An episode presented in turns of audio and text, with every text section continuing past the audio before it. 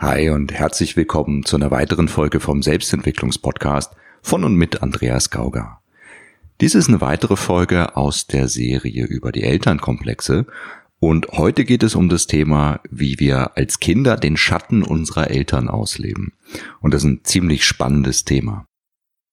Zunächst vielleicht mal für die, die mit dem Thema noch nicht so vertraut sind, was bedeutet Schatten in dem Fall eigentlich? Das Konzept geht auf C.G. Jung, auf den Schweizer Psychiater C.G. Jung zurück. Und der hat da zum Beispiel unterschieden zwischen der Persona auf der einen Seite und dem Schatten auf der anderen Seite.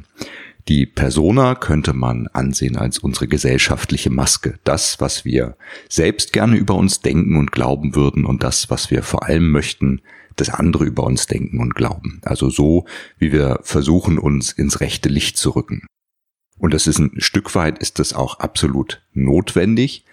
Denn wenn wir gar keine gesellschaftliche Maske zeigen würden, wenn wir also immer eins zu eins und ungefiltert uns gerade so verhalten würden, wie wir das in dem Moment empfinden, mit all unseren Eigenschaften, die wir nun mal alle haben, dann könnte das sozial gesehen zu ganz schönen Problemen in der Gesellschaft und auch in unserem eigenen Leben führen.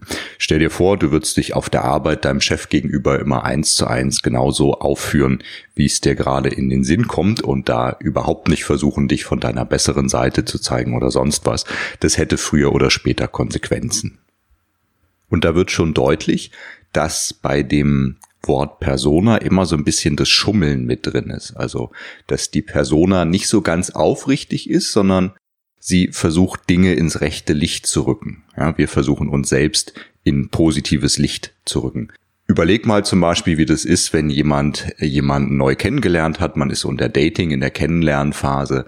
Da ist das natürlich ganz extrem. Oder wenn man gerade einen neuen Job angetreten hat oder beim Bewerbungsgespräch. Das sind so archetypische Situationen, wo äh, das ganz, ganz stark zum Tragen kommt, wo es überdeutlich wird, dass wir versuchen, möglichst all unsere positiven Seiten zu zeigen und äh, negative Seiten vielleicht, damit es authentischer wird oder damit es glaubwürdiger wird oder so vertrauensbildend zu zeigen, aber von unseren sogenannten negativen Eigenschaften dann doch eher die positiven, die man äh, da ins gute Licht drücken kann. Also wenn dann beim Bewerbungsgespräch gefragt wird, wo sehen Sie eigentlich Ihre Schwächen, dann kommen viele mit so äh, Karlauern wie, ja, ich bin zu ehrgeizig oder sowas um die Ecke, was natürlich äh, für das Unternehmen sehr nett ist und eigentlich keine negative Eigenschaft. Und der Persona direkt gegenüber steht nach diesem Konzept eben der Schatten. Und der Schatten ist all das, was nicht zur Persona gepasst hätte, was wir deshalb ins Unbewusste größtenteils verdrängt haben und was da so eine Art Eigenleben und Eigendynamik entwickelt. Also alles, was nicht zu dem positiven Bild passt, was wir über die Persona transportiert gerne von uns selbst hätten und gerne nach außen transportieren möchten, das wird Schatten. Und mit diesem Schatten, das ist natürlich so, in diesem Universum heißt es ja so schön, geht nichts verloren. Also Energie wandelt, wenn überhaupt, nur ihre Erscheinungsform, aber sie geht nicht verloren. Und so ist es mit dem Schatten auch oder mit all dem, was in den Schatten verdrängt wird, richtigerweise. Das bleibt da, das bleibt unter der Oberfläche und das brodelt da. Das heißt, nur weil wir es aus unserem Bewusstsein verdrängen oder versuchen, nicht nach außen zu zeigen, anderen Leuten nicht zu zeigen, und selbst teilweise nicht zu zeigen, ist es nicht weg, sondern es ist einfach unter der Wasseroberfläche.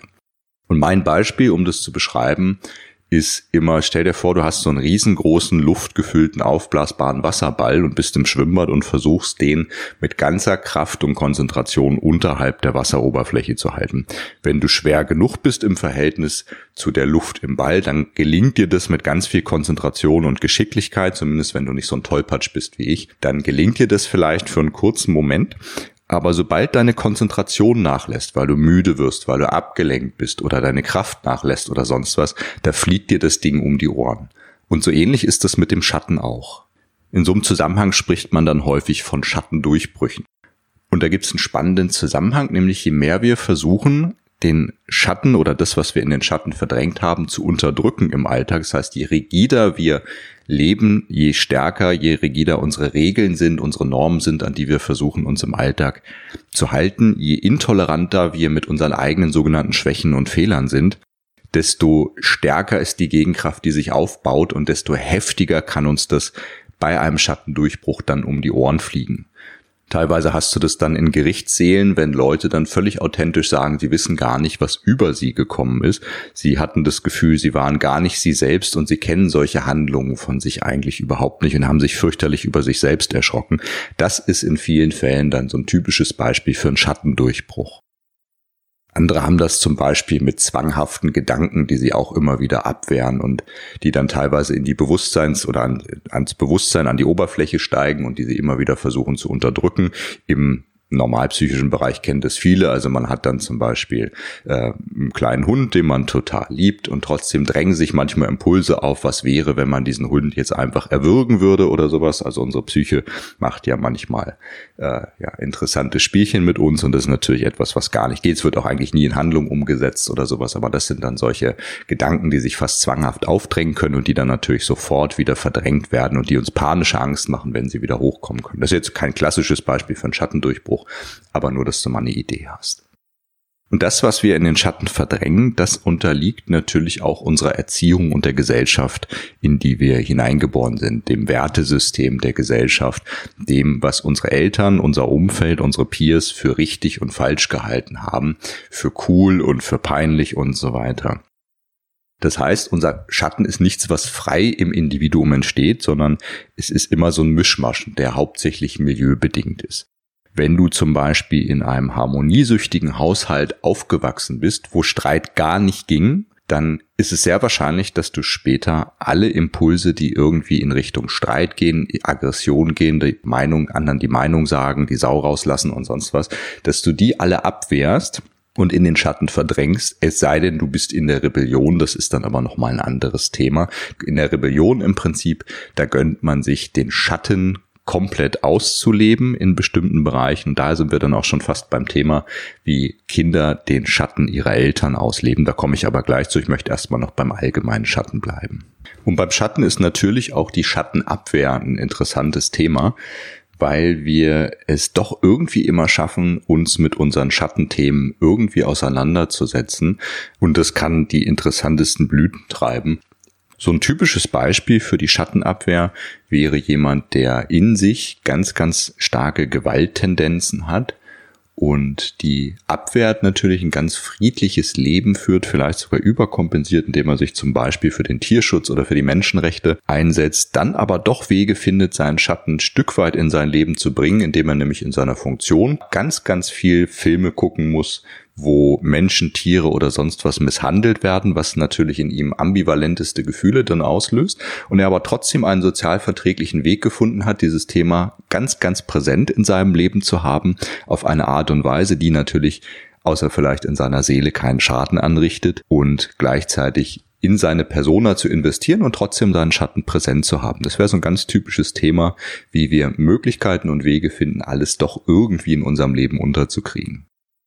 Und nein, das soll natürlich nicht bedeuten, dass jeder Tierschützer oder jeder Mensch, der mit Verbrechensbekämpfung zu tun hat oder sowas, da ein Schattenthema hat.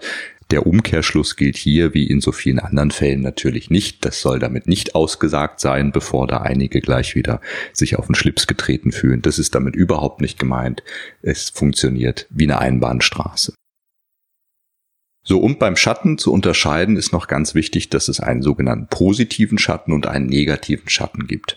Auch das ist keine Wertung in dem Sinne, sondern der negative Schatten, das ist das, worüber wir gerade gesprochen haben. Also beispielsweise, ich habe ein Thema mit Aggression, ich merke, ich habe ganz starke aggressive Impulse in mir, die sich in Form von Gedanken und Gefühlen ausdrücken. Ich merke regelmäßig in Gesprächen mit meinem Chef zum Beispiel, dass ich meinem liebsten Hammer auf den Kopf hauen würde oder irgendetwas oder derjenige, der ganz, ganz stark ist im Alltag immer und gleichzeitig total den Drang hat, auch mal völlig zu dekompensieren, das dann vielleicht im Urlaub in, in, im Dauersuff auf Mallorca auslebt oder was auch immer.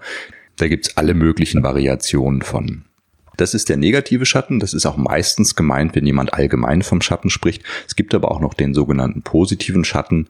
Und das ist alles, was so Neidgefühle in uns oder so Begehrensgefühle hervorruft, wenn wir es bei anderen Menschen sehen zum Beispiel. Und das hat viel mit unserem unverwirklichten Potenzial zu tun. Das ist auch ganz wichtig in der Dynamik zwischen Eltern und Kindern, was den Schatten angeht. Da geht es auch ganz viel um diesen positiven, von den Eltern nicht gelebten Schatten, der entweder auf die Kinder delegiert und auf die Kinder projiziert wird oder von den Kindern auch einfach so allgemein ausgelebt wird und dann von den Eltern an den Kindern abgewehrt wird. Also der positive Schatten als ungelebtes, unverwirklichtes Potenzial, was wir an anderen erkennen und was etwas in uns resonieren lässt, wo wir merken, da ist etwas und was dann ganz entsprechende Gefühle in uns hervorruft. Da kannst du auch mal schauen, wenn du Filme schaust, zum Beispiel mit welcher Art Filmheld identifizierst du dich am liebsten und hast gleichzeitig wahrscheinlich das Gefühl, ich selbst bin völlig anders, ich könnte sowas nie und so weiter. Da sind so Hinweise auf positiven Schatten. So, kommen wir zu dem Ganzen, wie das beim Schatten der Eltern und Kinder zusammenhängt. Das ist im Prinzip, ergibt sich daraus automatisch das, was die Eltern in ihrem Leben abwehren. Das ist wie so ein Pool an Informationen, an unbewussten Informationen, der da so rumwabert in der Familie. Und Kinder spüren das. Die spüren das allein am Verhalten der Eltern. Also man muss da gar nicht metaphysisch werden, sondern sie bekommen ja mit, wie Eltern mit bestimmten Situationen umgehen hat eine Tochter zum Beispiel eine extrem aggressionsgehemmte Mutter. Das heißt, der Schatten der Mutter hat mit Aggression zu tun und jetzt ist die Mutter vielleicht so, dass sie immer versucht, gute Miene zum bösen Spiel zu machen, die Ruhe zu wahren, die Harmonie zu wahren und so weiter. Und die Tochter macht genau das Gegenteil. Die ist rotzefrech. Egal was passiert, eine ganz kurze Zündschnur, egal was passiert, die geht erstmal total an die Decke, die kümmert sich überhaupt nicht darum, was ihr Verhalten bei anderen auslöst und so weiter. Und jetzt kommt die Mutter natürlich in massiven Stress, weil die Tochter zeigt ihr exakt ihren Schatten. Sie zeigt ihr, welche Impulse sie bei sich selbst verdrängt hat, also die Mutter bei sich selbst verdrängt hat und wie man auch noch mit dem Thema umgehen kann. Das tut die Tochter in diesem Fall, in diesem Beispiel, was ich nenne, natürlich auf eine sehr rohe, sehr wenig ausdifferenzierte Art und Weise, was natürlich ein großes Gefälle, eine große Polarität zwischen dem ausgelebten Verhalten der Tochter und dem Schatten der Mutter bedingt. Und je größer diese Polarität, dieses Gefälle, der Abstand zwischen beiden ist, desto heftiger sind meistens auch die Emotionen. Ganz wichtig an der Stelle, nicht jedes Verhalten der Kinder ist immer der nicht gelebte Schatten der Eltern. Also auch hier gilt nicht zwingend der Umkehrschluss. Es geht einfach darum, wenn du so etwas siehst, oft stecken Entwicklungsthemen drin. Und es lohnt sich da in dieser Richtung mal ein bisschen genauer zu schauen. Das heißt nicht, es ist keine direkte Ursache-Wirkungsverbindung, kein Kausalzusammenhang oder sowas. Lohnt sich einfach, wenn man solche Themen hat, mal genauer hinzuschauen, ob da etwas in dieser Richtung dran sein könnte. So, und jetzt merkt die Mutter natürlich, dass sie in totalen Stress gerät, jedes Mal, wenn die Tochter sich so verhält. Gerade weil sie auch in ihrem Wertesystem genau das Gegenteil drin hat und wir auch irgendwie immer der Meinung sind, das, was andere machen in ihrem Wertesystem, würde irgendwie die gleiche Bedeutung haben, als wenn wir das machen würden in unserem Wertesystem. Und da kommt es dann natürlich zu ziemlich heftigen Reaktionen. Und das natürlich sogar auf beiden Seiten. Ja, die Mutter fühlt sich von der Tochter total unverstanden und die Tochter fühlt sich von der Mutter total unverstanden und die Mutter denkt sich wahrscheinlich, mein Gott, ich bin doch so harmoniesüchtig und sowas und ich mein's doch so gut und ich bin doch so ein lieber Mensch, wie konnte aus mir diese Tochter entstehen? Wie konnte aus unserem Umfeld hier in dieser Familie, wie konnte das sein, dass wir dieses Kind haben? Und äh, manche, die religiös sind, halten das dann noch für eine Gottesprüfung oder sonst was, dass ausgerechnet sie oder der Teufel sie mit so einer Tochter gestraft hat. Ich es jetzt bestimmt ein bisschen. Aber genau das ist einfach das Thema. Und hierin, was erstmal wie ein Fluch aussieht, wo man erstmal denkt, meine Güte, warum, was habe ich karmisch verbrochen, dass ich diese Situation in meinem Leben habe, diese Auseinandersetzung in meinem Leben habe, und aus dieser Situation, wo man sich vom Karma echt gestraft fühlt und denkt, was habe ich verbrochen, besonders auf Seiten der Mutter, weil die Kinder haben anderen Stress damit als die Eltern. Die äh, Kinder sind teilweise deutlich entspannter, wenn sie diesen Schatten ausleben. Nicht immer, es gibt auch andere Konstellationen, aber es ist so ein, so ein, äh, ja, ein Zusammenhang, der öfter zu beobachten ist, dass die Eltern deutlich mehr Stress dabei haben, wenn die Kinder den Schatten der Eltern ausleben, als die Kinder selbst. Die Kinder fühlen sich dabei teilweise sogar oft gut und leiden dann eher nur an den negativen Gegenreaktionen, aber nicht an dem Verhalten selbst. Das finden sie teilweise völlig normal und völlig angemessen oder machen sich zumindest keinen Kopf drüber. Und in dem, was man für eine karmische Strafe halten kann, es äh, gibt sehr gute Gründe für, weil es können sehr heftige Konstellationen sein, steckt gleichzeitig eine verborgene Entwicklungsaufgabe, wenn die Eltern sie annehmen möchten weil der Zusammenhang in solchen Konstellationen definitiv so ist. Je weniger die Mutter ihren eigenen Schatten verdrängt, je mehr sie ihn integriert, ja, oder zumindest bewusst macht. Früher hat man mehr von Schattenintegration gesprochen. Äh, jetzt ist man da mittlerweile, die meisten Autoren da ähm, ja etwas geerdeter und sprechen eher von äh, Schattenbewusstmachung oder von, von den Schatten ansehen oder je nachdem, also nicht mehr in, äh, ins Bewusstsein heben, nicht mehr ihn voll integrieren, weil das häufig nicht so richtig gelungen ist. Wenn ich mir das bewusst mache, wenn ich das ansehen kann, wenn die Mutter wirklich sehen kann, ja, das ist mein Thema, was sie außer sie zeigt mir die Gegenposition dazu. Und wenn ich das bei mir, wenn ich meinen Frieden mache mit meinen aggressiven Impulsen, die ich teilweise habe und für die ich auch einen guten Grund habe, die ich mir aber immer verboten habe, wahrscheinlich weil man es mir vorher verboten hat, wenn ich anfange, mich damit auseinanderzusetzen, wenn ich lerne, diese aggressiven Impulse in mir zu sehen und auch als berechtigt zu sehen. Was nicht heißt, ich, ich lebe sie einfach so ungefiltert aus und hau jedem Paar auf die Zwölf, nur weil mir gerade danach ist, nach dem Motto, oh, ich lebe jetzt meinen Schatten aus. Nach mir die Sinnflut ist damit überhaupt nicht gemeint, sondern dass wir den Schatten sein lassen können, dass wir ihn annehmen können und guten Gewissens sagen können, ja, auch das ist in mir. Ich bin groß genug, dass ich auch diese Tendenzen, diese Impulse, diese Verhaltensweisen, die da in mir angelegt sind, ob ich sie auslebe oder nicht, dass ich auch das beinhalten kann und auch das in mein Selbstkonzept integrieren kann, ohne mich dabei selbst abzuwerten oder schlecht zu führen. Darum geht's bei der ganzen Geschichte. Wenn die Mutter also merkt, mit der Aggressivität, mit der Aggression in sich selbst, mit diesem aggressiven Potenzial, kann sie sich wohler fühlen, kann sie sagen, auch das gehört zu mir, ich lebe es nicht aus, aber ich bin kein Unmensch, nur weil ich das habe. Es darf da sein, es dürft, es darf sich auch aufdrängen. Ich entscheide mich in vielen Situationen wahrscheinlich trotzdem für den anderen Weg, aber vielleicht ist manchmal auch aggressives Zurückschnauzen oder was auch immer die bessere Art und Weise. Und selbst wenn ich das mache in einer Situation, wo es mal angemessen ist, kann ich mein positives Selbstkonzept trotzdem aufrechterhalten. Das heißt, ich verliere nicht gleich sämtliche Selbstachtung, wenn ich mich auch mal aggressiv verhalte, sondern ich bleibe ich selbst, mein Selbstgefühl bleibt das gleiche auch wenn ich das mal tue. Das ist der Entwicklungsschritt, der drin steckt. Ich habe es jetzt natürlich nur an dem Beispiel Aggressivität gemacht. Das kannst du auf jedes andere Thema übertragen. Das ist oft zum Beispiel so, wenn ähm, die Mütter eher so äh, geprägt waren, dass die, äh, dass man sich, dass man nicht viel von sich zeigt und dass man mit seinen weiblichen Reizen eher sich zurückhält. Und jetzt hat sie eine Tochter, die ist eher genau das Gegenteil. Natürlich auch, weil sich die Zeiten gewandelt haben und sowas. Und die übertreibt es vielleicht in die andere Richtung so ein bisschen. Das wäre auch so ein ganz klassisches Beispiel. Oder der Vater, kommt aus so einer Zeit, wo es darum ging, Karriere, Karriere, Karriere zu machen und der Sohn ist jetzt genau das Gegenteil, ist jetzt eher so der Müßiggänger und so weiter. Also es gibt da unglaublich viele Konstellationen in allen Bereichen halt. Es ist einfach nur, dass du mal so eine Idee dafür kriegst. Und wenn man es mit solchen Konstellationen zu tun hat, dann macht es absolut Sinn, also es ist meistens auch nur zu lösen aus, aus Perspektive der Eltern, dann macht es absolut Sinn, hinzuschauen und zu gucken, könnte es sein, dass mein Kind irgendeinen Teil meines Schattens, der mir vielleicht bisher überhaupt nicht wirklich bewusst war, weil das ist ja oft so, bevor wir anfangen damit zu arbeiten, ist der Schatten per Definition im Jahr unbewusst, der ist ja ins Unbewusste verdrängt. Wir kriegen vielleicht manchmal so eine Ahnung bei Schattendurchbrüchen oder wenn sich das dann doch mal aufdrängt, aber dann verdrängen wir es halt auch ganz schnell wieder. Könnte es sein, dass mein Kind meinen Schatten oder irgendeinen Aspekt meines Schattens vielleicht ausagiert in seinem Leben? Die, die mehrere Kinder haben, da kann es durchaus sein, dass unterschiedliche Kinder unterschiedliche Aspekte des Schattens der Eltern ausagieren halt ganz einfach. Könnte das da was dran sein und könnte ich davon etwas lernen und integrieren, auch wenn es mir gerade so viel Kummer macht oder gerade weil es mir so viel Kummer macht, das kann ja auch ein starker Antrieb sein und auch um das Kind zu entlasten ein Stück weit. Also könnte es sein, dass so eine Konstellation vorliegt und dann hat sich der Hegelsche Dreischritt aus These, Antithese und Synthese bewährt. Nämlich dass ich mein ursprüngliches Verhalten, mein, mein Verdrängen dieser Impulse und all das als die These sehe in diesem Sinne, das Verhalten der Tochter oder des Sohnes als die Antithese und dann versuche über beide Extrempole zu einer Synthese zu kommen, nämlich zu einem, von einem entweder oder zu einem sowohl als auch und das auf eine gesunde Art und Weise in irgendeiner Form in meinem Leben integrieren kann.